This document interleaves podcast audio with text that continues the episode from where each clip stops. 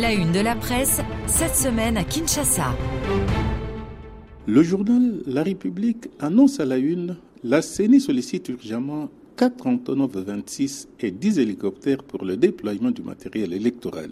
À pratiquement moins de deux semaines de la tenue des élections en République démocratique du Congo, la Commission électorale nationale indépendante est encore à la recherche des moyens logistiques pour déployer des kits électoraux, explique ce quotidien proche du candidat Moïse Katumbi. C'est un appel urgent lancé par la centrale électorale à l'endroit du chef de l'État, ajoute la République, qui révèle que, je cite, en plus de déficit logistique, la CENI attend du gouvernement 170 millions de dollars américains pour parachever le financement des opérations. Fin de citation.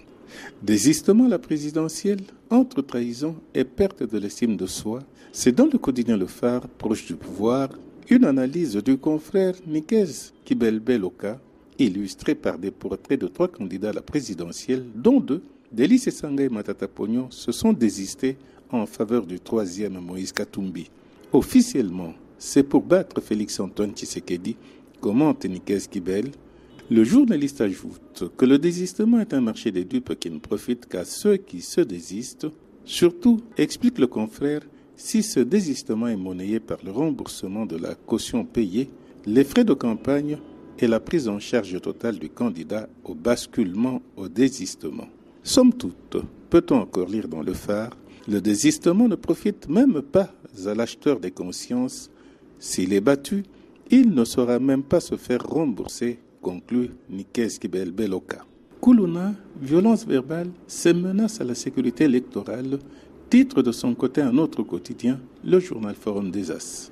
La tension s'intensifie dans les camps des principaux candidats à la présidentielle, observent les confrères qui évoquent une campagne électorale de plus en plus émaillée des scènes de violence physique amplifié par des propos frisant l'incitation à la haine et qui menacent de nuire à l'harmonie entre communautés. Depuis le début de la campagne électorale, peut-on en effet lire dans Forum des As les internautes agrippés aux réseaux sociaux à Kinshasa, dans les provinces ou à l'étranger, sont régulièrement gravés des vidéos, audio et textes distillant des propos qui tiennent à éclabousser des adversaires politiques, cherchant à leur rappeler leurs passés obscurs. Dans la prospérité, enfin, le Forum des Congolais de l'étranger est contre les viols et massacres des Kassaïens à Malembankulu. Un mémorandum a été adressé à Denise Nyakeru Tshisekedi, la première dame, pour dénoncer ces actes et demander des enquêtes en vue de sanctionner leurs auteurs. Kamanda ou Kinshasa et Refi.